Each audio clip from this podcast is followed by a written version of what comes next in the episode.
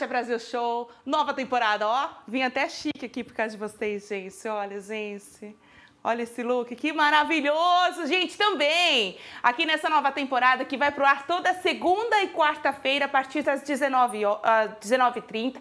Hoje a gente teve alguns probleminhas técnicos, mas a partir das 19h30 estamos aqui no ar para conversar com alguém que faz parte da história da música, que faz parte da sua história, que faz parte da minha história, alguém que inspira a gente. E nada melhor do que começar essa segunda temporada do nosso Kátia Brasil Show com eles, que fazem parte da música, da história da música gospel. Eu tenho uma grande honra, grande oportunidade e grande responsabilidade de falar com eles que começaram lá em 1992. Baita dificuldade que tinha a música gospel lá naquele cenário e hoje está aqui comigo.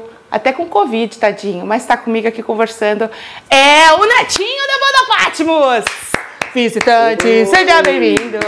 Sua presença é um prazer. Você tá bonzinho? Tirando a Covid, tadinho? Oi, Kátia. Nossa, que prazer estar com vocês aí. É, eu tô aqui nessa fase que todo mundo tá, né, de, do Covid. Peguei faz uns cinco dias. Tô aqui com a família, isolamento. É, tem dia que eu tô bem, tem dia que eu fico ruim, mas enfim, é, tá passando, né? Faz parte. A gente tem que conviver. E eu tô feliz porque Deus me deu a oportunidade de estar vacinado e eu já estou com a terceira dose, então é só uma mais uma gripe, né? No meu caso, está pegando mais a voz mesmo, eu estou com um pouco de tosse, né? O senhor perdeu o paladar? não, eu, as únicas coisas que eu tive eram muita dor no corpo e, e a tosse muito forte, né? Então, que me dificulta um pouco falar às vezes. Enfim, mas nada que não seja é, é, é, suportável, né? Tá, tá dando para suportar e mas estou muito feliz de estar aqui tendo essa oportunidade logo em janeiro de poder, né, falar um pouco da nossa história, né? Enfim, estou muito feliz. Obrigado, viu? Imagina, eu quem agradeço também a, a, a pronta aceitação e, e eu sei, eu já tive Covid. Algumas vezes eu tive Covid e eu sei que é difícil, e mesmo assim o senhor é, preferiu vir aqui, e, e para mim é uma honra é, é, é imensa estar tá falando com, com vocês, com você representando aí a banda Patmos. Lá em 1992, a música cristã era, era, era muito. tinha muito preconceito, né? Sofria muito preconceito por ser aquela música mais melindrosa, mais chorosa.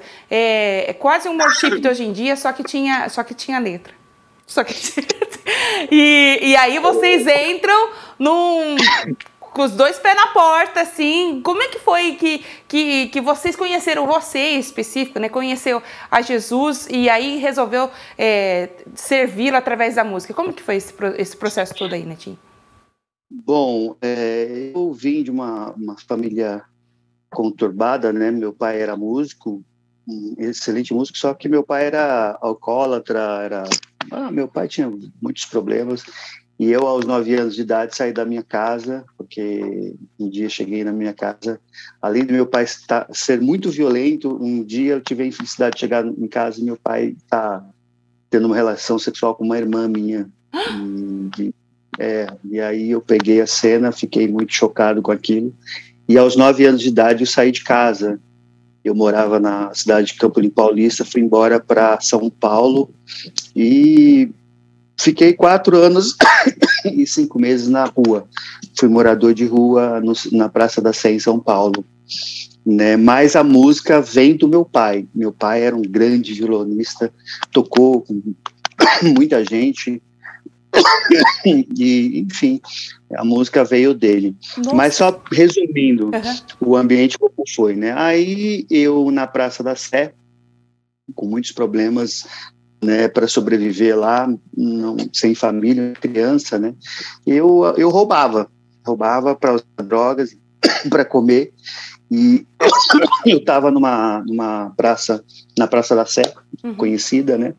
E, e, eu, e eu lembro que eu ia roubar lá, eu, lá era onde eu roubava, principalmente velhas, né? Porque as velhinhas a gente roubava bolsas, eu saía correndo e elas não corriam atrás. Gente, e aí um pastor abriu uma Bíblia na, no meio da Praça da Sé começou a pregar, falar sobre o amor de Deus, e de repente ele olhou para mim e falou: Garoto, Deus ama a tua vida e tem um propósito na sua vida incrível e vai mudar a tua história. E eu olhei para ele e falei: Mano, esse cara. Não tô entendendo, eu não entendi nada que ele tinha falado, mas ele insistiu nessa conversa. Eu peguei e Falei, cara, eu preciso tirar esse cara daqui, porque conforme ele pregava, as pessoas não passavam e eu precisava roubar.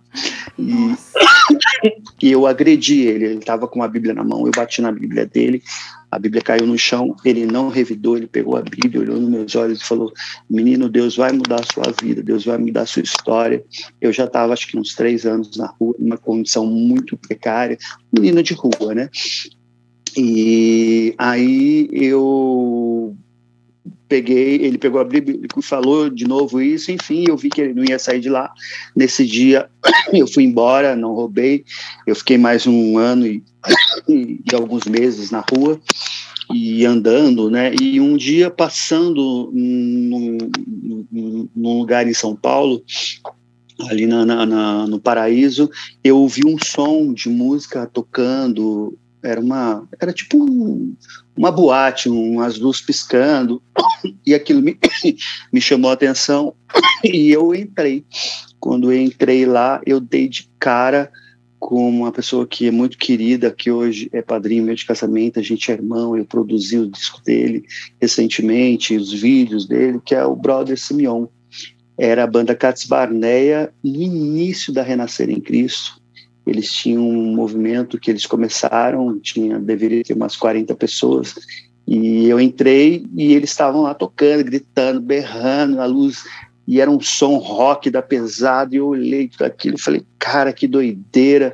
E aí uma senhora me abraçou e falou, seja bem-vindo na casa do pai. Eu não entendia nada que a mulher estava falando, e as pessoas é, e as pessoas dançando, né? Revolução está no nome de Deus. Oh, é, eu lembro que teve uma música que, que falava de fogo e eu falei, cara, vamos tacar fogo nas pessoas.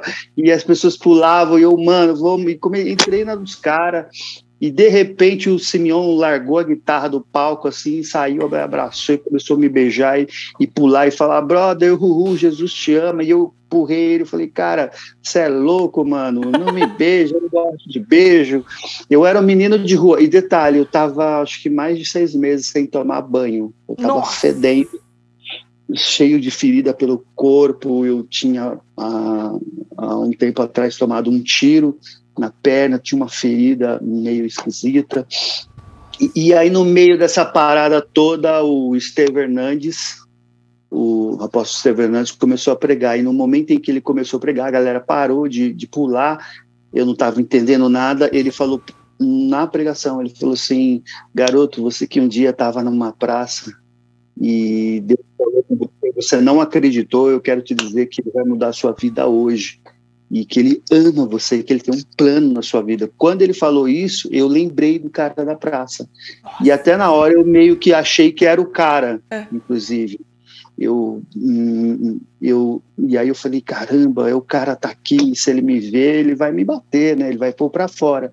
Mas não, ele parou de de, de, pregar o Steve Hernandes e o, voltou a música e o Katsubané voltou a tocar as músicas e eu não estava entendendo, mas era uma reunião de jovens de igreja uma das primeiras que a música gospel começou a realmente mudar.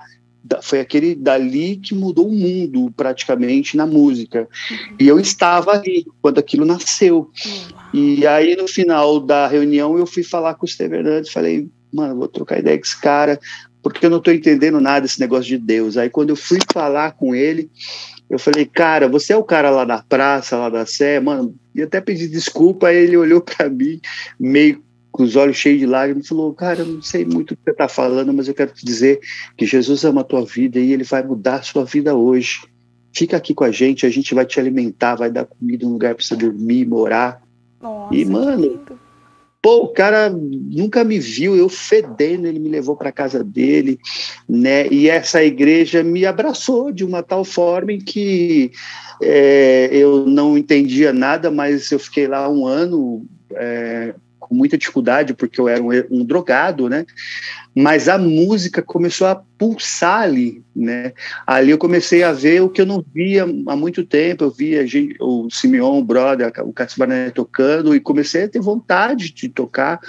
E aí veio, a, na época, o Rebanhão, é, a, o Kadosh, era, era o início de tudo, né, cara? O resgate e a reunião começou também a crescer. E eu e aí eles me envolveram, eles me deram comida, lugar para morar, eles me puseram para trabalhar no som da igreja, cara, eles me envolveram, eles me, meu, cuidaram de mim.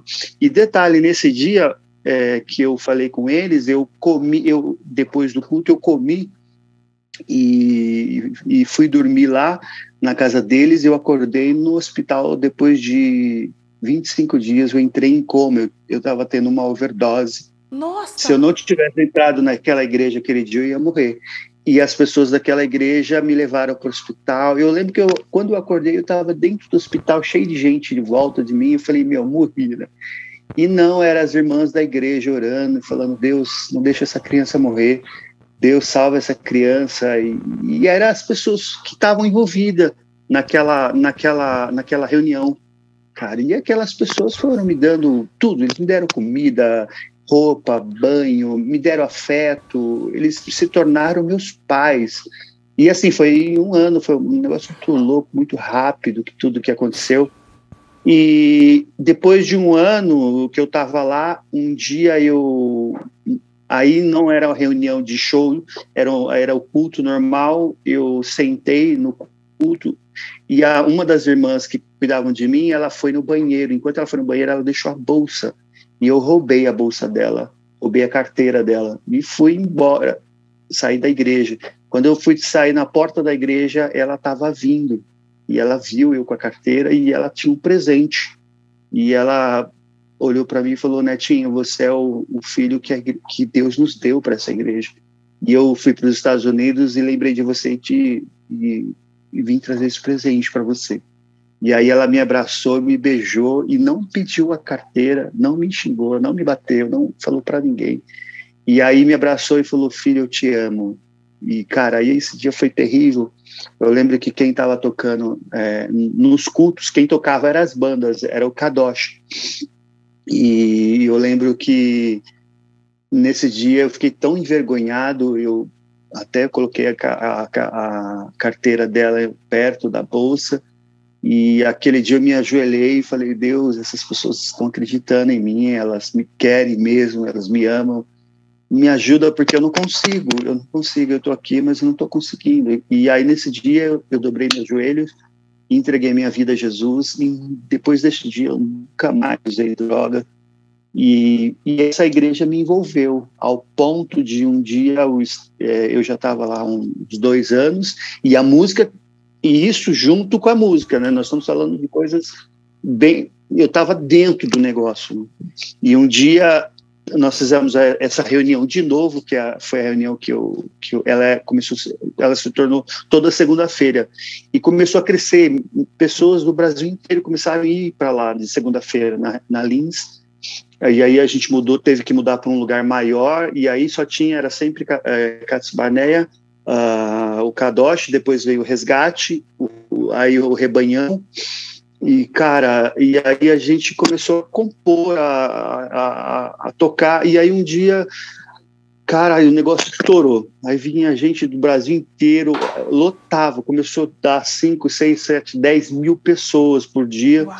E era legal que nesse, nesse lugar as, uh, tinha um momento da pregação, abria um corredor e milhares de pessoas iam uh, nesse corredor entregava a vida a Jesus e deixava revólver, droga. Uau. Meu, era, era um negócio absurdo, assim, ó. Chegava assim, o palco ficar cheio de droga, de tudo quanto é. E, e detalhe, não era evangélico, era, era é, os carecas, o, os meus góticos, a galera louca começou a entregar a vida a Jesus. E, e enfim, cara, e era um negócio tão diferente do que é hoje, porque apesar da loucura, a gente ia para esse lugar, a gente começava a orar, é, antes de ensaiar, a gente orava das sete da manhã às oito, de joelho no chão. Imagina, Brother Simeão, Macuco, Zé Bruno, é, depois, ah, teve o, o, o, Oficina, o Manga, o Túlio. Cara, a galera, o, o, o, o Rebanhão, meu, a galera, a gente orava um período e depois ensaiava, e à noite tinha os shows. E aí eu lembro que nesse processo todo a minha vida foi mudando, claro. Eu estava num lugar diferente, eles me puseram na escola, me deram o que comer, enfim, tudo mudou na minha vida, né? E aí um dia o Estevam olhou para mim e falou: "Cara, eu quero que você monte uma banda de reggae". E eu falei, é, eu não sabia nem o que era, para ser honesto para você na época, mas eu falei, beleza e vou montar. Só que a gente não, não tinha noção do que a gente estava fazendo e que aquilo era um plano de Deus, né? E aí eu falei, Pô, mas que, que nome de banda a gente vai pôr? Aí ele falou, vamos pensar no nome. Aí ele pôs, ó, Ilha de Patmos. Que, que, que a Ilha de Patmos, para quem não sabe, Patmos, chama, é, o significado é lugar de revelação. É onde o apóstolo Paulo ficou exilado, né? E lá Deus deu para ele o livro do Apocalipse onde ele escreveu. E aí o Senhor falou, tem a ver com ilha, com né, vocês são de reggae. Aí eu montei, chamei uns caras doidos de reggae. Tinha um cara que conhecia tudo de Bob Marley. E aí a gente, meu, sentou um dia, vamos fazer música, porque o Estevão falou, vocês têm um show na próxima segunda-feira, vocês vão tocar. Oh, louco! E, cara, já, é, e já tinha 4 mil pessoas. E aí a gente ensaiou, escreveu, Cara, tocamos. Quando a gente tocou, a gente não tinha noção do que ia acontecer, né? Nós somos a primeira banda de reggae gospel do Brasil e as letras que a gente fez era o contexto que a gente tinha vivido fora da igreja e dentro da igreja. Nós somamos essas coisas e, cara, estourou no país inteiro, assim, muito rápido. E detalhe, nessa época nós não tínhamos internet, né? É, você falar assim, como estourou? Cara, nós gravamos uma fitinha na, e, cara, a primeira música, se não me engano, que estourou foi Natureza e depois a Batal da Batata. Que depois eu, eu te conto essa história. É, por, que, que, por que dessa música? E as nossas músicas, elas têm. É, eu pego os CDs da Patmos antigos e, e do, da, do Catispaneia, do, do Resgate, do, do Oficina, você percebe que há um conteúdo inteligente, há um conteúdo atual para os dias de hoje, porque realmente Deus estava era um mover, era uma onda que Deus falou, não, vou mudar o sistema. Para vocês terem uma noção, as pessoas que frequentavam as reuniões lá nossas da igreja eram expulsas da igreja. Os pastores davam um gancho, porque oh, eles achavam que aquilo era do diabo, né? Nossa. É, eu lembro que uma vez eu fui tocar com o Katz Barné e a Patmos numa igreja presbiteriana, porque aí a gente começou a ser convidado. As igrejas falaram, pô, eu vou trazer esses caras que eles estão lotando todo, né, de jovens. E a gente, quando a gente chegou, meu, a gente era moicano, cabelo colorido, era muito doido, né, cara? O macuco usava uma cobra. Meu, a gente era. É, a gente, o processo foi muito longo para a gente mudar o nosso comportamento, né? E as pessoas acham que são loucas hoje, mas, meu, se ela andar comigo, com o Simeon, né, com o Túlio, que do, do, do, do, do manga, elas vão ver que elas não são loucas, não. coisa nenhuma. é, é, que elas estão engatinhando para a vida. A gente já fazia isso há 30, 40 anos atrás, enfim. Mas uh, nesse processo todo, a gente. Cara, a gente começou a falar que o mundo queria ouvir. E aí, falando desse evento de, de da igreja de presbiteriana, o pastor, quando ele viu a gente na, na porta da igreja, ele falou: vocês não vão tocar aqui, não. Aí a gente passou, mas o senhor que convidou. Ele, não, mas vocês estão, olha, vocês de boné, vocês têm cabelo colorido, vocês estão, vocês são do demônio. Cara, foi, foi, terrível assim. Aí ah, as pessoas começaram a chegar na igreja.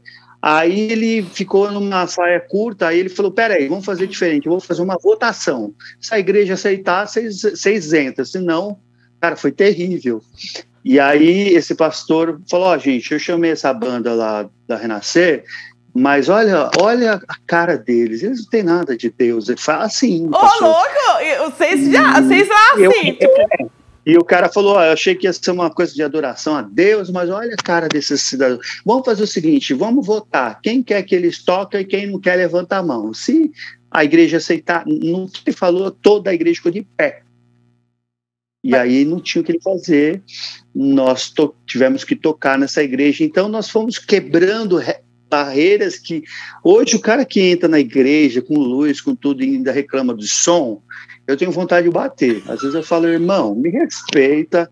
Você não sabe o que é ser perseguido, velho, pela igreja, não é pelo mundo, porque o mundo naquela época estava nos aceitando. Aliás, a gente tocava, as bandas foram feitas para, para tocar para o mundo, não para a igreja. Hoje o cara quer fazer banda para tocar na igreja. Por quê? Porque lá ele é aceito. Né? Eu, a Patmos não nasceu com essa, com essa característica. Por isso, quando as pessoas falam, mano, quer levar Patmos? Olha, irmão, não venha falar o que eu tenho que fazer. Eu sei o que eu tenho que fazer, seja numa igreja ou na rua, mas o objetivo da Patmos é ganhar vidas para Jesus. Enfim, isso estou dando, assim, passando por cima de um monte de coisa aí, né? Mas a gente, nas, a Patmos nasceu assim. Foi, ela nasceu na Renascer, né, em 1992. É, cara, não tínhamos noção do que a gente representaria para a história, né? Porque é, hoje nós somos história né? E, e, a gente tem um legado não só de, de, fama, de nada, mas um legado daquilo que a gente con construiu para essa galera de hoje. Embora essa galera de hoje às vezes não reconhece, é. né? Não, é, não, acham e não respeitam. Preparou a né? cama né? praticamente para nós, né? Exato. Uma vez eu estava do lado numa feira gospel, eu estava eu e o pastor Demar de Campos, né? Aí veio um moleque, três moleque, ô, pastor Netinho, deixa eu tirar uma selfie com você. E eu, beleza. E do lado estava o pastor Demar de Campos. De Se a gente for falar de louvor e de worship, ele é o pai, né, no Brasil.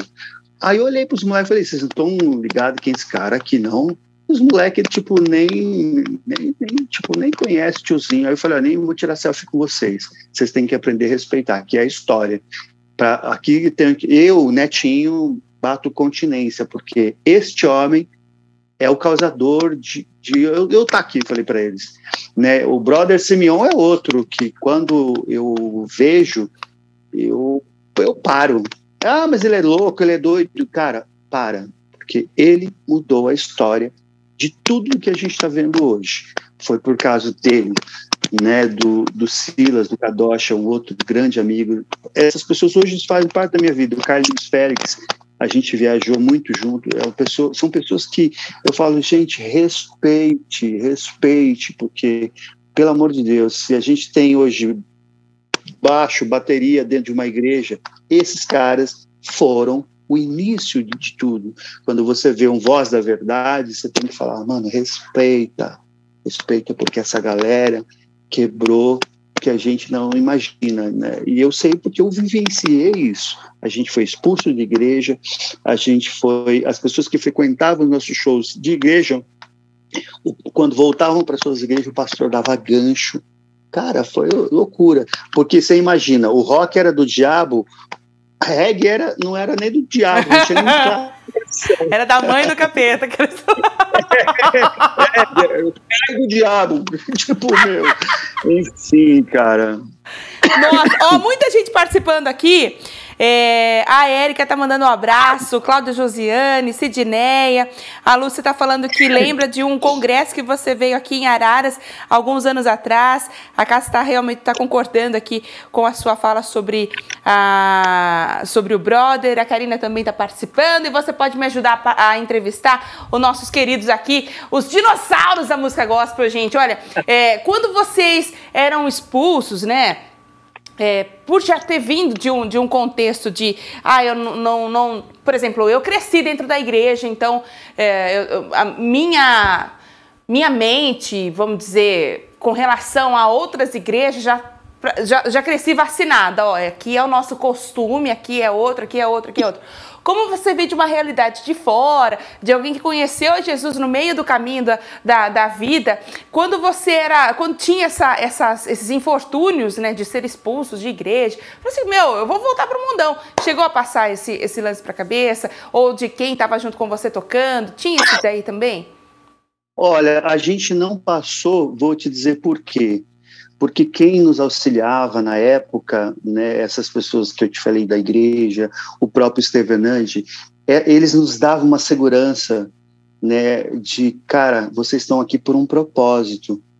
Então a gente se envolveu tanto com eles também que a gente acreditou que realmente a gente estava ali e, e, e, e juro para você, eu, le eu, lembro porque as bandas a gente viajava num ônibus, todo mundo junto, Resgate, Oficina G3, Fátimos, Kadoshi, é, Catsbané, às vezes o, o, Fruto Sagrado, aí veio o Fruto Sagrado também, é, o Livre-Arbítrio de Brasília, enfim, a gente viajava, a banda Rara, né, também, uhum. a, a gente viajava tudo junto, e, e, a gente foi tão envolvido, né, por aqueles pastores, por aqueles irmãos da igreja, que, cara, a gente não conseguia é, é, fazer isso. Ah, o mundo é melhor. Não, a gente estava lá para quebrar barreira.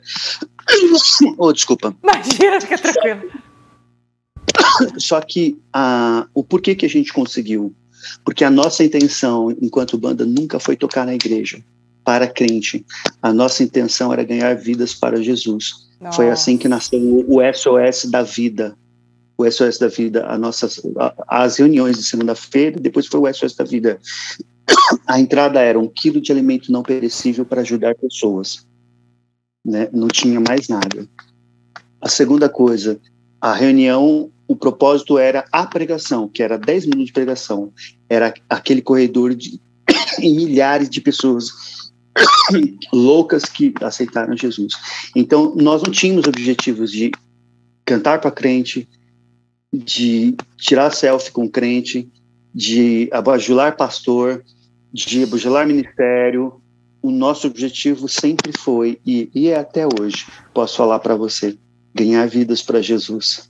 Tocar na igreja é legal? Legal para caramba, eu amo fazer isso. É minha vida. Mas, cara, não, não faz sentido é, isso sem a gente entender que a música, nossa, é para atingir pessoas né, que não conhecem Jesus. Porque crente é chato, crente, meu. crente não paga ingresso, crente reclama. Crente, quando tem um cantor que ele não gosta, ele não vai. Pensa um público horroroso. É, é velho, é, é, é. Eu sei que eu tô falando, assim, é, é um público chato, porque ele quer ouvir o que ele quer. Ele é. quer. Mimado, ele não né? vai atrás de Deus. Ele quer o que ele quer, o que ele está precisando. E se você não tem o que ele está precisando, agora, o cara que não tem Jesus, primeiro, ele não tem Jesus. Não tem nada já. Segundo, ele pensa, né? Ele pensa no que você está falando. Então, se você falar assim, aleluia, aleluia, aleluia, ele não vai entender nada. Agora, se você falar para ele, cara, olha, a vida pode ser diferente, né? Mais leve, ou seja, uma coisa mais inteligente. Não que crente é burro, mas é que crente às vezes não gosta de pensar. Ele acha que o pastor tem que pensar por ele e a música do, do cantor tem que falar para ele o que ele tem que fazer, né? quando na verdade o processo é diferente. Você tem você tem Cristo dentro de você, você tem que aprender a andar sozinho, falar com Deus, buscar a Deus, executar na sua vida. Por quê? Porque no dia a dia não tem um pastor na sua vida. No dia a dia você é o trampo, no dia a dia você e o seu marido, sua mulher. Aí, cara, Aí, quando volta para a igreja, você, ah, e agora obedeço o meu pastor. E quando sai da igreja, você é, mostra realmente quem você é. Por isso que as coisas não funcionam. Né? Você sim. tem que é, desvincular, né? usar a inteligência que Deus te deu, aprender a falar não, sim, é, parar de ficar dando glória a Deus para tudo que você ouve. E, mano, e se apegar em Deus. E não se apegar em banda, em homem, pastor, em ninguém. Vixe, é forte, igreja, é forte. Pega esse manto aí. É, é, o lance de, de pensar, né? De, de, ah, o crente gosta que que pensem por nós, né? Já nas leituras, né? A gente vê que não tem muito esse negócio, ah, vou comprar um livro, vou ler um livro. Aí você escuta alguma coisa e fala, uau, que legal. Mas peraí, estava escrito no livro há 30 anos que o cara escreveu o livro, estava escrito lá. É, é embaçado. Ó, por falar em embaçado e, e sobre pensar e, e de pensar, o, o, crente tem que pensar e não sei o quê. Vocês, a, o tipo de música que vocês é, fizeram lá daquela época, e eu acho que é uma, uma das que me marcou, com, porque pela minha idade, né, que eu, que eu tinha quando vocês lançaram, é a, a batata. Aí eu tá. fiquei ouvindo ela hoje, eu falei, peraí, que agora eu vou pegar para entender essa música imediatamente agora, né? Depois de 30 anos eu vou entender essa música. É, vocês tinham essa música, é, essa ideia de música de protesto? Como que é a história, principalmente da batata, vamos dizer? É, é assim, a gente, na verdade, a, a, Renascer com essas bandas, você pega ali Naves Imperiais, do Oficina de Três, é, você pega Cristo Faz a Cabeça e o Coração do Kadoshi, você pega Brother Semyon, A Revolução Está no Nome de Deus, nós éramos o protesto, né? Nós, então nós nascemos protestando, né? Falando chega desse evangelho careta chato pra caramba. Enfim, a gente quebrou, a gente já tinha isso por, por, por, por, por raiz. Uhum. Mas a batata, especificamente, a Patmos começou a tocar canto, e aí o, o pastor da igreja falou assim, o Esther Fernandes e o pastor Abud falou assim, ó, vocês vão gravar um, vinil. E vocês não tinham gravado, então, até lá? Até, até então vocês não tinham gravado nada? Não, não tinha. A gente estourou antes de, de, de, de tudo. Oh. Foi, foi assim, tocamos um dia, é. no dia seguinte a, o negócio se espalhou, e aí é, houve a necessidade de gravar o vinil, tal do vinil. Para quem não sabe, aquela bolacha gigante, fita cassete. Pique! É, outra coisa, a Patmos e, a, e essas bandas foram as primeiras bandas a gravar CD é, é, também, que hoje também é, não existe mais. Mas, Nossa, enfim. Legal. E na nossa cabeça, para você ver que a gente não estava preocupado com o sucesso, nós nunca nos pensamos que a gente ia gravar. Né? A gente só estava ali para tocar, para falar de Jesus, mas aconteceu a, de ter a gravação. E na nossa cabeça nós tínhamos que ter 10 músicas. E como estourou tudo rápido, a Paty só tinha cinco músicas. Né? E um CD, para ter dois lados, cinco de um lado, cinco de outro, ter dez músicas. E, enfim, só que nesse período a gente estava tocando cada dia numa cidade ou num estado. E a gente já estava numa turnê de 90 dias, tocando todo dia. Além de tocar na igreja, a gente tocar, porque o negócio espalhou para o Brasil todo. É. E eu lembro que a gente estava é, chegando de Santa Catarina, do, do, a gente tinha feito uma turnê gigante no, no, no Santa Catarina, e, e, e, a gente, eu lembro que a gente comia muito, inclusive a gente passava muito mal, porque cada dia comia num lugar, né? E aí o dia que a gente foi fechar o disco, não te faltava uma música para dar 10. E a gente ia gravar no dia seguinte. Aí a gente, eu lembro que foi uma madrugada, a gente estava no estúdio, a gente falou, gente, a gente só tem nove músicas e se, e se, e se tiver só nove músicas, o dono da gravadora não vai gravar a gente. Nossa, tinha isso. Ah, era coisa cabeça. Era coisa porque a nossa falta de experiência, né? Uhum. Aí, aí vamos compor uma música agora e fazer. Aí a gente sentou, mas vamos fazer o quê? Aí eu lembro que foi ficando já quase de madrugada e a gente ia entrar no estúdio no dia seguinte. Aí um dos meninos falou: "Ah, vamos fazer, vamos falar de comida, porque a gente comeu nesses dias". E a gente falou: "Beleza, o que que a gente comeu?". E aí a gente foi colocando tudo que a gente comeu nas cidades. Né? E aí chegou uma hora que a gente falou: legal, tem comida, mas não fala o que de Deus aqui. Né? Aí o cara, aí não vinha, eu falei: ah, vamos fazer o seguinte: Jesus Cristo é o pão da vida e tá tudo certo. Cara, aí nós colocamos Jesus Cristo era o pão da vida, né? Deus enviou o pão da vida. Enfim, fechamos a música, fomos para o estúdio, mas a gente jamais sonhava que essa música poderia acontecer o que aconteceu. E, e aí, quando a gente mandou, foi para o estúdio, gravamos a música, o, o técnico já falou: Meu, que música é essa? Vocês são loucos. Né? Aí nós entregamos a música levamos para o Estevo. Quando o Estevo ouviu, ele falou: Cara, essa música é maravilhosa. Vocês estão falando de coisas reais das pessoas, né? vocês estão falando de coisas totalmente fora do que está todo mundo falando. Vocês estão falando que Jesus Cristo é o que nos alimenta e vocês estão usando o dia a dia de vocês. Pô, que demais. Ele colocou na imprensa, na, na imprensa gospel na época, no que ele colocou na hora, as pessoas começaram a ligar no telefone, quero, quero, e, cara, virou a, é, virou a música mais tocada. Por anos a gente teve que. É, aonde a gente ia, as pessoas. Batata, batata. E as criancinhas. E as criancinhas. A, meu, pegaram a música e viralizaram a música na época. E aí foi um estouro, né? Aí, aí a Patmos viajou o mundo né? Essa foi uma das músicas muito, muito importantes. E a gente nem toca mais, para ser honesto para você, há muitos anos. Não, que a gente tocou tanto, tanto.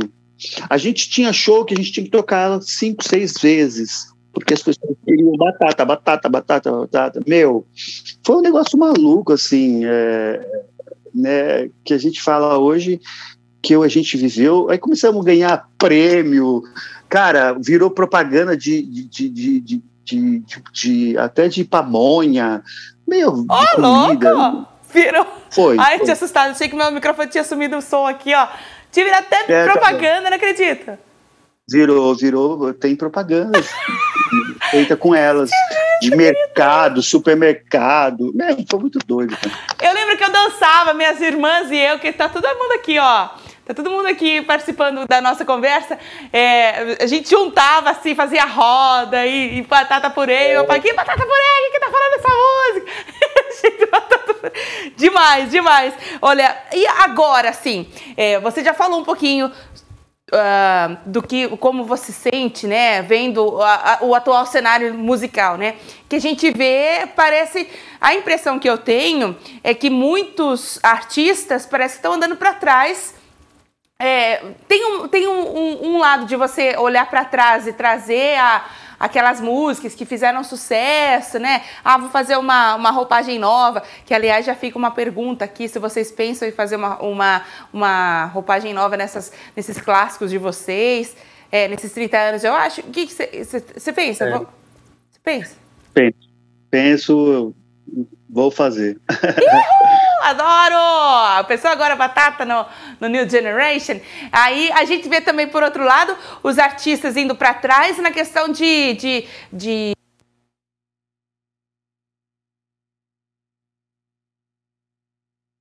É, eu estou recebendo ligações, mensagens de um monte de gente né, que que vivenciou essa época e de pessoas novas que foram buscar na internet e perceberam a diferença nossa e deles.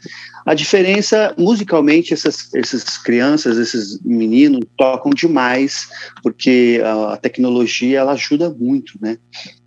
E detalhe, essa molecada já nasce cantando e tocando que dá medo.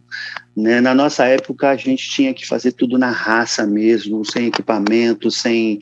Né? Então, quem tinha talento tinha, quem não tinha talento tinha inteligência. Então, cara, a gente se virou, né? Mas a gente tinha, tem, tinha conteúdo, que é o que falta para essa geração de hoje. A geração de hoje é, hoje eu vi um negócio muito interessante, né? Um doutor, o cara médico, o cara estudou, eu sei porque minha filha está se formando a médica, é, 15 anos, né? O cara é doutor, aí o cara, você entra na rede social do cara, o cara tá no, no TikTok lá, dançando assim, pô, o cara é um doutor, mano, tipo, não faz sentido isso, né? Mas essa geração hoje gosta dessas porcarias, então e são porcarias que é assim, você põe 30 segundos, daqui a pouco acabou, é, ou tem que ser outra coisa. Agora, a, o que a gente fez não é diferente.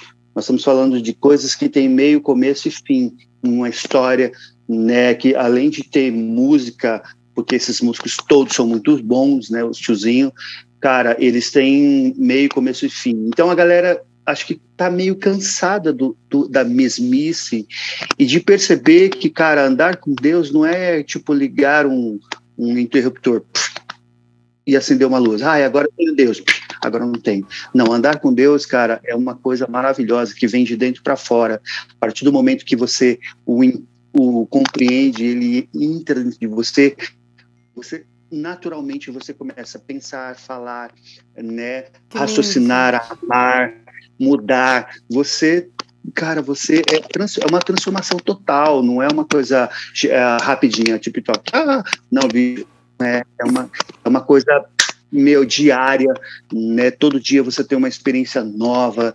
É, você abre a Bíblia, você fica a, a, pasmo com as coisas que, que ela fala há muitos anos atrás.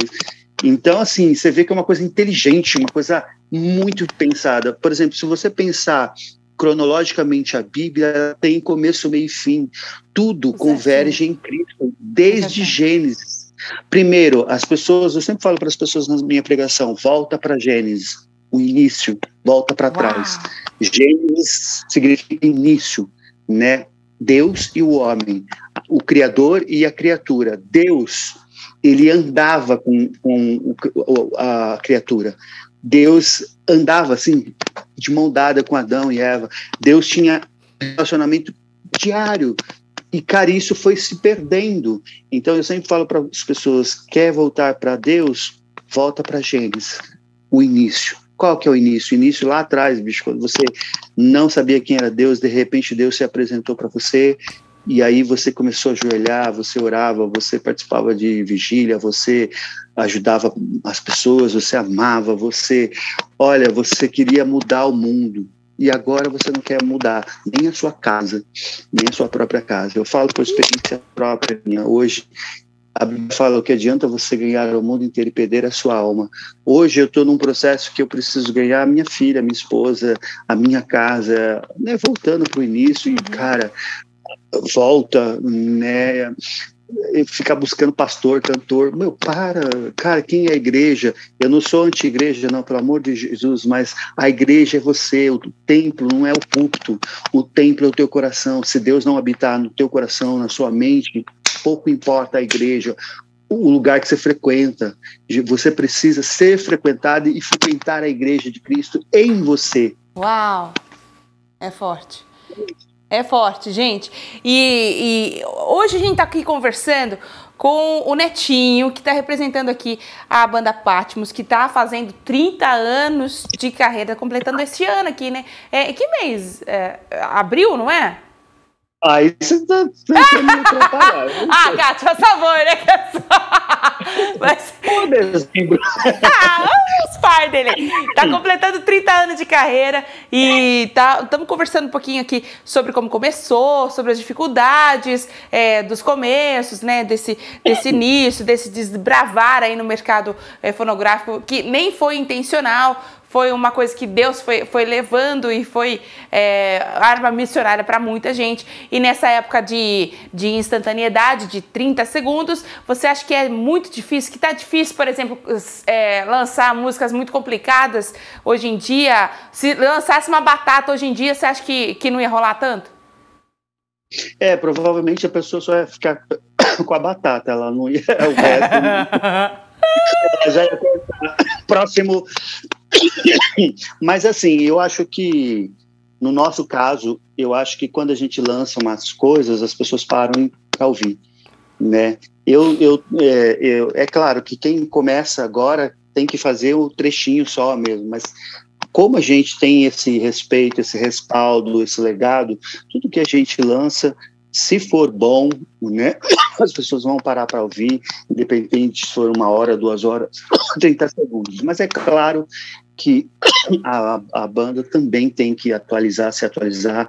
A gente pega tudo que a gente faz de, né, de conteúdo e resume ele naquilo que a gente quer falar logo, também com conteúdo, porque é, é possível falar em poucas línguas né, e sendo objetivo, e trazendo conteúdo, né?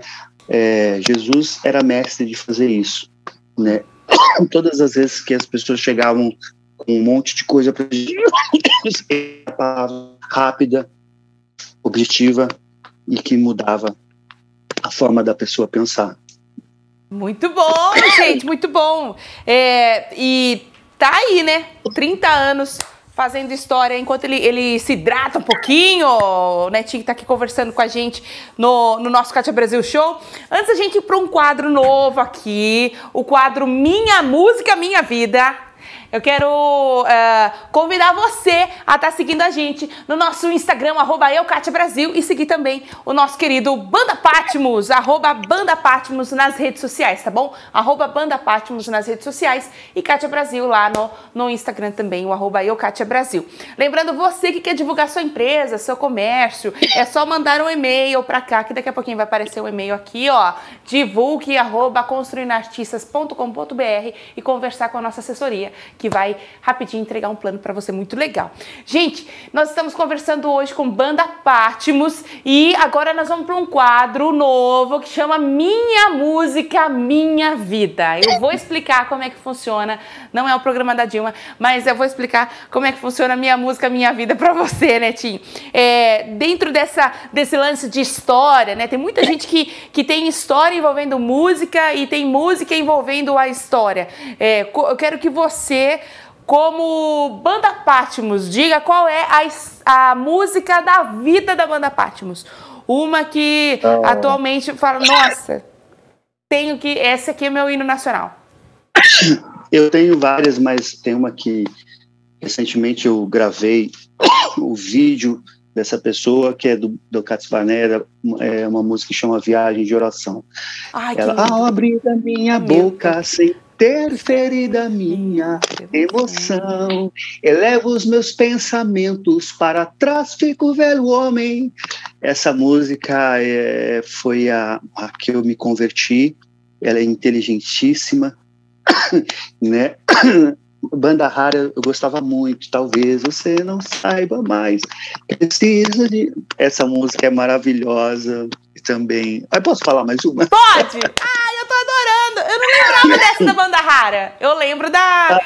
Ah, mas eu conheço. No... Do Banda Rara eu não lembrava, é, vou anotar aqui. Resgate, aquele que sonda o meu interior. interior. Me conhece ah, por dentro, cara, que música. Top. Oficina G3, somos como naves imperiais a serviço do nosso rei Mel. Olha o que o cara tá falando, né? Oh Deus, tu és o meu Deus forte, a, a minha, minha fortaleza. Minha alma tem sede. Nossa, enfim, Kadoshi. É, não existe nada melhor. Compromisso, nossa! Oi! Deus. Ai. Pastora Demar de Campos, que quando você ouve, você chora, é. né?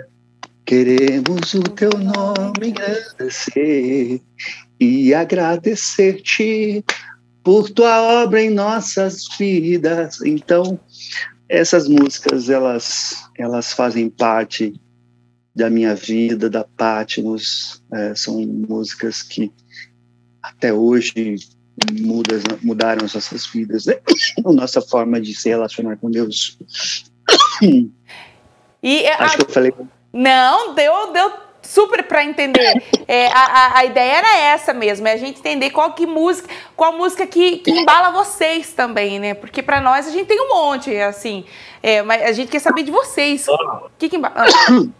Rebanhão, não se acende a luz do sol. Palácios, grande palácio. 20 volts dos palácios de Brasília.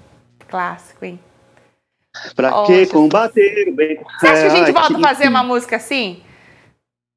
Hã? Você acha que é capaz de a gente voltar nesse século fazer uma música desse jeito?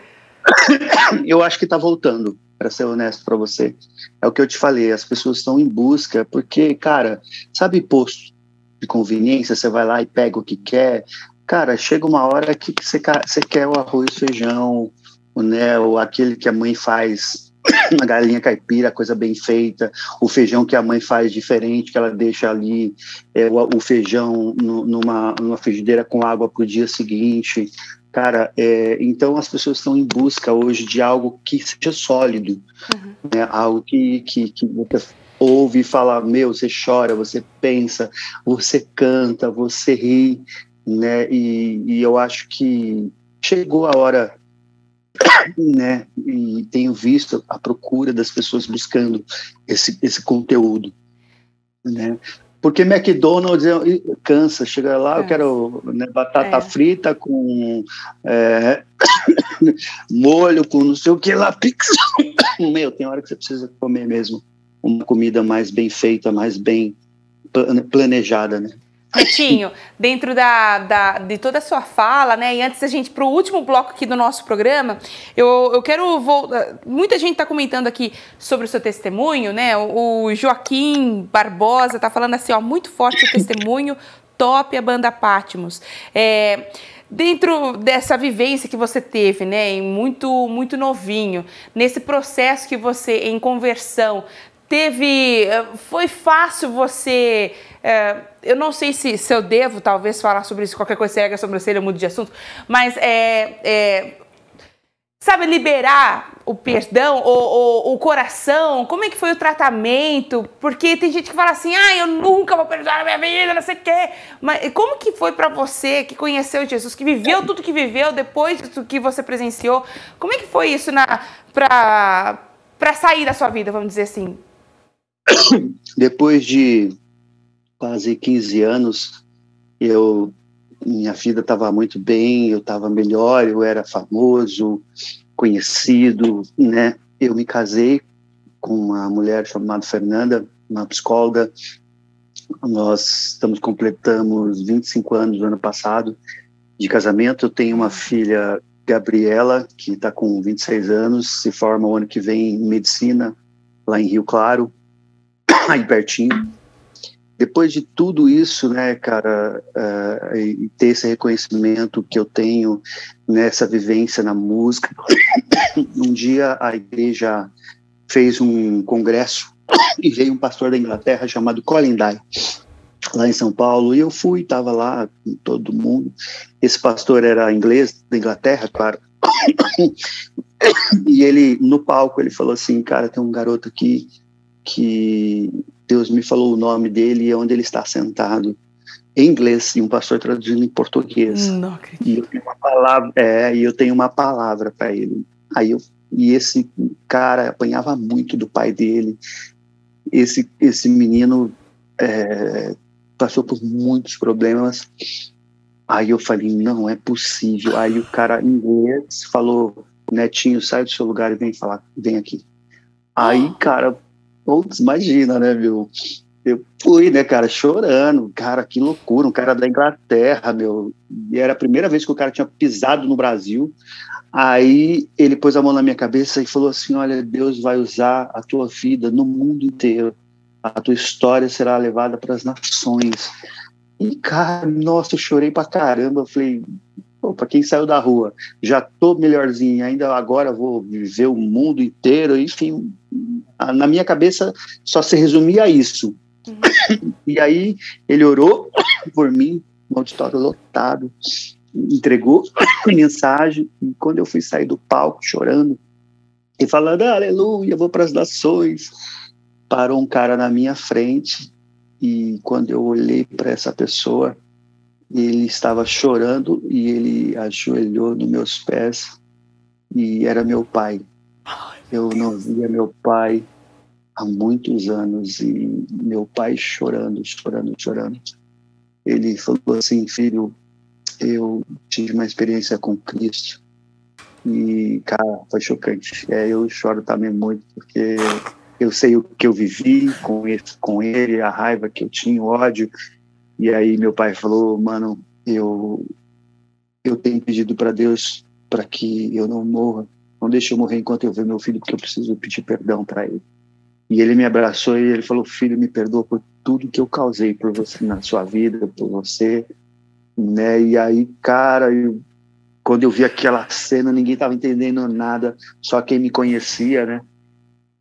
nesse momento parece que aquele auditório todo mundo desapareceu e eu ouvi claramente como eu ouvi na Praça da Sé muitos anos atrás Deus falou comigo falou filho você lembra né, uh, do que eu te prometi lá na praça. Ai, então, eu estou cumprindo hoje. O meu propósito era isso, era te trazer aqui e te mostrar o quanto você é amado por mim. Nesse momento, cara, eu comecei a chorar também desesperadamente. Eu falei, Deus, eu não mereço isso. Não mereço isso. E, e no momento em que eu vi meu pai naquela condição, eu, eu me ajoelhei, me lembro que eu me ajoelhei e, e, abracei meu pai chorando e falei, pai, me desculpa, eu errei, eu não devia ter saído de casa, me perdoa. E a gente se abraçou e o ódio que eu tinha, eu tinha um ódio mortal do meu pai. E o ódio que eu tive desapareceu e naquele momento foi a nossa reconciliação. Meu pai morreu, a gente, lógico, pelo distanciamento e pela vida que eu tive, eu não tive uma vida com ele, mas o ódio desapareceu. E foi muito interessante que meu pai, ele, ele ficou tão fã de, de mim, ele ficou tão vidrado em mim que ele foi para uma casa de recuperação, de recuperação não, uma casa de idosos, uhum. tipo um asilo, não sei o nome disso. E eu lembro que eu estava tocando em Cuiabá e minha, minha esposa ligou falou: Amor, o teu pai vai ser expulso da casa de, de idosos, precisamos ver o que, que vai fazer. Aí ela pegou e foi lá com a minha filha nessa casa. E aí ela queria entender o que está acontecendo. Aí a, o, a, o, pessoal que cuidava dos idosos falou: olha, é, o problema é o seguinte: o, o João, o pai do netinho, toda vez que vê ele na televisão cantando eu vou lhe mostrar o caminho. Ele fica muito feliz e ele fica falando para os velhinhos: Olha, que lá é meu filho. E aí os velhinhos falavam assim: ah, Isso é mentira que você tem filho na televisão. Aí ele pegava uma um pau e dava na cabeça dos velhinhos, machucava os velhinhos. E aí, quando minha, minha esposa contou essa história toda, cara, a felicidade dele, imagina. E eu lá em, no meio do, de Cuiabá fazendo show, eu comecei a chorar. Eu falei, cara, como pode, né? Deus transformar tudo. Deus transformou tudo na minha vida, né? Ele me deu uma esposa, ele me deu uma família, ele me deu minha filha. Imagina, eu sou pai de uma médica, gente. Vocês não têm noção que é isso, né? Eu viajei o mundo todo. Eu fui trabalhar com Ron Kenoli, fiquei quase cinco anos viajando o mundo todo aí com Ron Kenoli. Né? Cara, e quando eu estou em outro país que eu vejo as pessoas cantando caminho na, em outra língua, eu falo, Deus, eu lembro da, desse pastor, eu lembro de tudo, né? Hoje eu tenho uma, um, meus irmãos, meu pai tinha várias mulheres, a gente se reúne agora no, no, final do ano, todo final do ano, quando eu vejo todos os meus irmãos juntos, a gente orando, fazendo culto, e alguns são cristãos, alguns não, é, é inacreditável, né? Porque eu sei de onde eu saí é, eu falo para as pessoas, cara, eu não preciso de nada porque eu já eu sei o que é não ter nada, passar fome, necessidade, frio. É, e hoje o que eu tenho é inacreditável, né? é muito mais do que coisas, mas é, é o que Deus fez na minha vida. Inclusive todo o meu testemunho está na internet, é só procurar lá testemunho do Pastor Netinho eu coloquei de uma forma não comercial. Eu queria uma coisa bem feita e que fosse é, acessível para qualquer um, porque muitos quiseram que eu, que eu fizesse livro cristão. Não, eu falei, não quero nada disso. Eu, é, eu sei o que eu vivi, quanto dói em mim falar de tudo isso, né? É, porque para as pessoas é uma história, para mim é dor. e felicidade, mas também muita tristeza, porque eu lembro, eu tenho marcas no meu corpo inteiro. E aí uma, uma empresa de, de TV falou: oh, nós vamos fazer um negócio muito louco e vamos colocar na internet para todo mundo. E eu falei: tá bom, chama TV Legado. O que Deus fez jamais será esquecido. E aí tem vários testemunhos, inclusive, muito legais, e lá tem o meu. Dá para você ver na íntegra tudo como foi. Né, na, na, na, cronologia certa, mas é isso. Como foi para mim? Foi muito difícil, muito duro, mas é possível. Em Deus, tudo é possível. Né? Quando a gente realmente encontra Deus, a gente encontra vida, a gente encontra verdade, a gente se liberta, a gente sai do, do quadrado da religião e, cara, e, cara, e vive uma vida diferente, né? Porque hoje eu falo, eu sou um pastor fora da casinha. Eu, cara, cara quer falar de ah, não, você tem que ser igual à visão da igreja. Não, eu sou na visão de Jesus. A visão de Jesus é amar ao próximo como Deus nos amou, ah, né? Na visão, a, a, visão de Jesus é o, o maior é menor, né? A visão de Jesus é o segredo não é receber, é dar. A visão de Jesus é que ele reine, é que ele seja soberano, é que é por intermédio dele, somente por ele, então não tem nada a ver com minha unção, meu poder, minha visão, não. Cara, é a visão que está na Bíblia, é Cristo em nós, através de nós, por nós. E tudo converge em Deus. Se sua vida não está convergindo em Jesus, está tudo errado. Sai fora de onde você estiver e volta para Gênesis, volta para Jesus. Eita, glória, gente, maravilhoso. Daqui a pouquinho eu vou te dar um abraço. Mas muita gente tá participando, gente. Tá coisa mais linda. Tá coisa mais linda de ver aqui, ó. A Karina tá, tá te cumprimentando.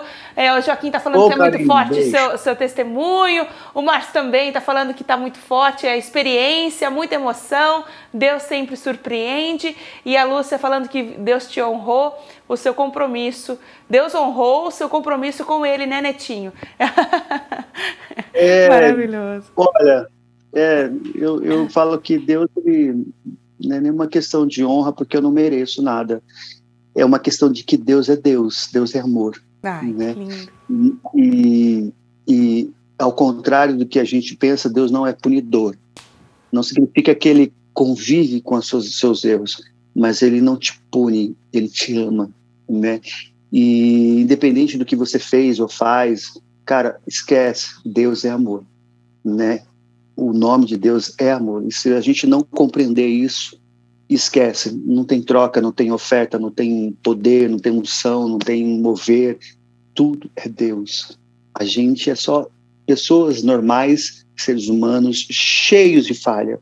Eu convivo com as minhas falhas diárias, cara. É uma punk, velho.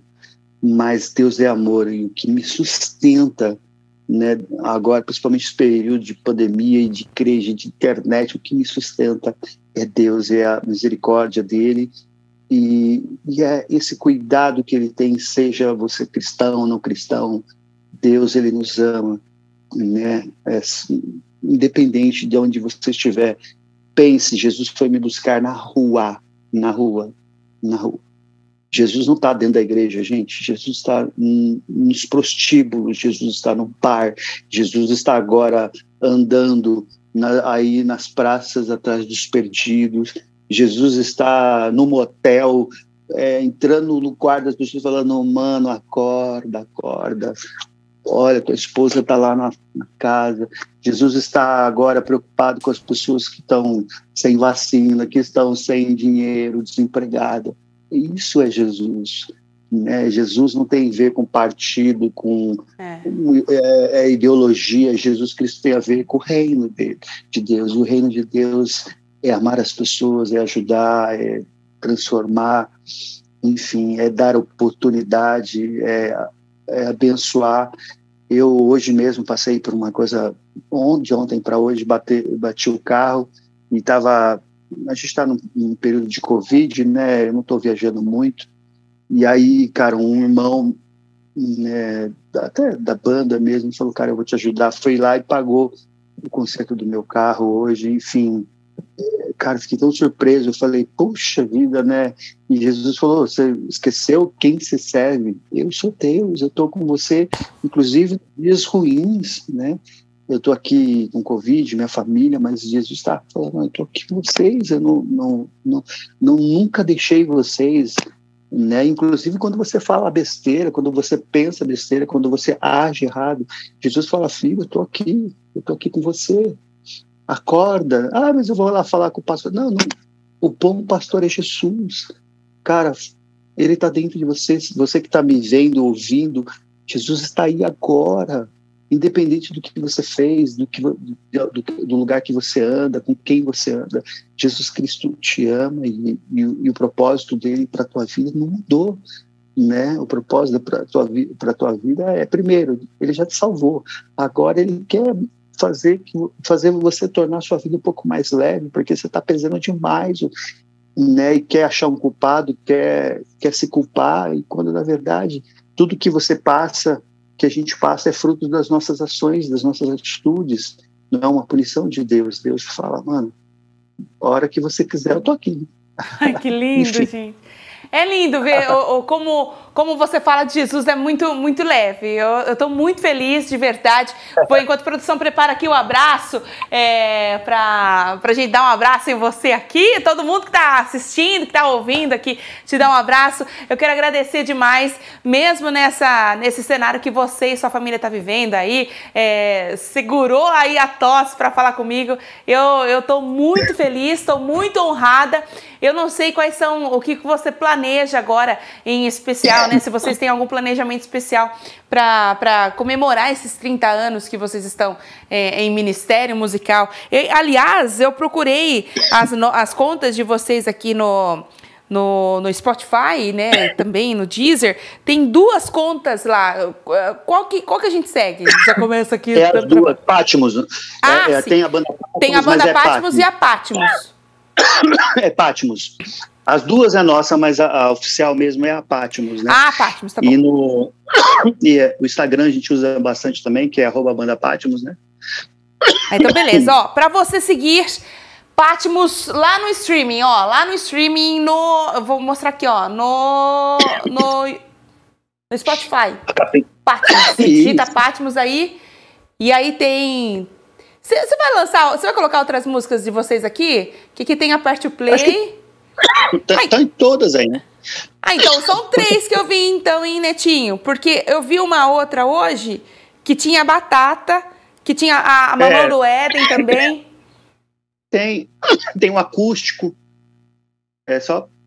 Você vai por aí, você vai ver. Ó, digita Patmos e segue todos os Patmos que tiver. Ó, tá vendo aqui, Netinho, ó, que eu falei pra você, ó. Dá pra ver. Não sei, aqui dá pra você. Tá vendo, ó? Tem três dá, dá contas, ó. A branquinha aí, que é o, o, nós, no branquinho é o que a gente mais usa aí. Ah, tá usando. sim. Essa aqui. Mas, mas a, a, empresa vai unir tudo. Eles já falaram que vão unir todos os nomes. Ah, então beleza. Então, na, enquanto isso não acontece, a gente segue todos os Patmos aí na, no, no Spotify, tá bom? Netinho, você me dá um abraço? Me dá um abraço aqui, ó. Ei, eu tô muito feliz por ter conhecido você. Vem, vem mais vezes. Muito obrigado. Vem, vem, vem conversar quando você sarar, quando você quiser receita de chá. Minha mãe, minha mãe já tá aqui mandando receita para nós. Ô mãe, cadê a receita de chá aqui pro netinho? Mãe, manda aqui receita de chá pro netinho.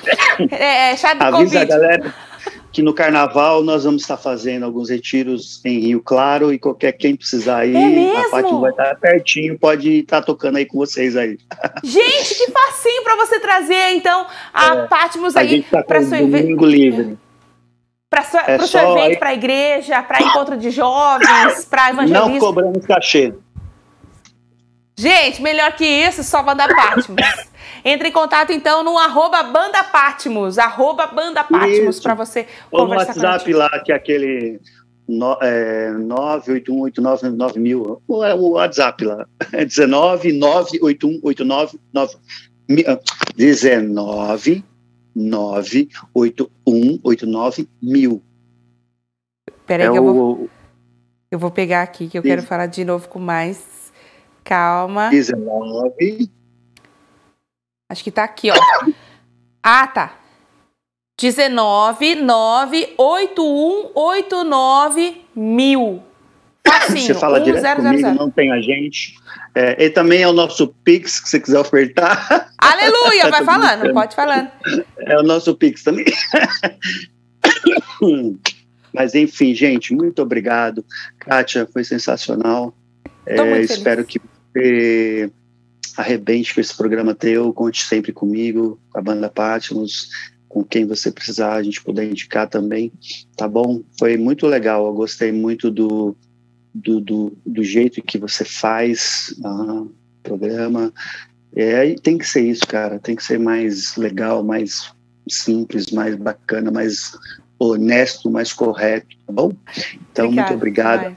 A todo mundo de Araras, é uma cidade que eu amo, adoro, mesmo, tenho muitos amigos aí, a gente já foi muito em Araras, na rádio de Araras, enfim, Quero mandar um beijão para vocês e muito obrigado. Orem por nós. Estamos aqui nesse processo da Covid já do meio para o final, né? E mas Deus tem estado com a gente e eu estou muito feliz. Muito obrigado mesmo pelo carinho, pelo respeito com a gente, né? Ó, sensacional, viu, Kátia? Você tem um amigão, você tem meu zap agora, tá bom?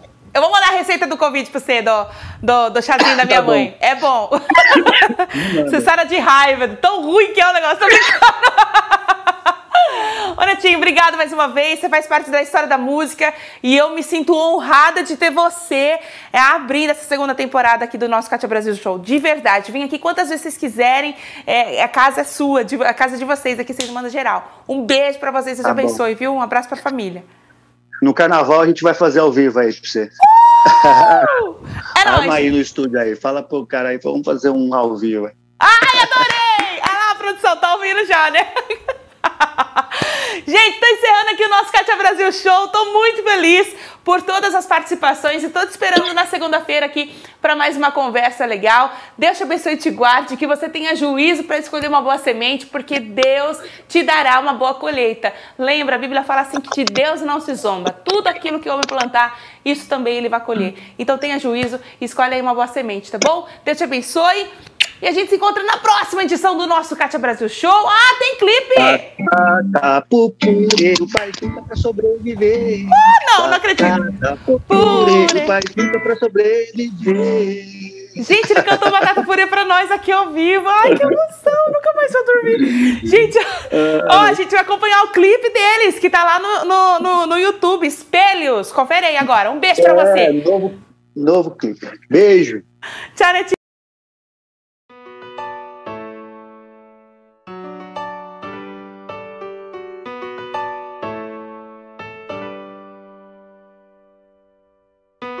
Vejo no espelho tentando me esconder.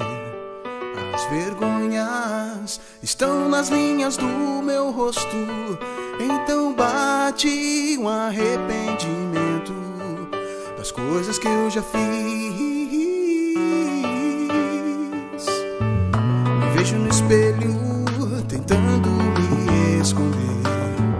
As vergonhas nas linhas do meu rosto. Então bate um arrependimento das coisas que eu já fiz. Não posso continuar assim. Eu preciso me encarar.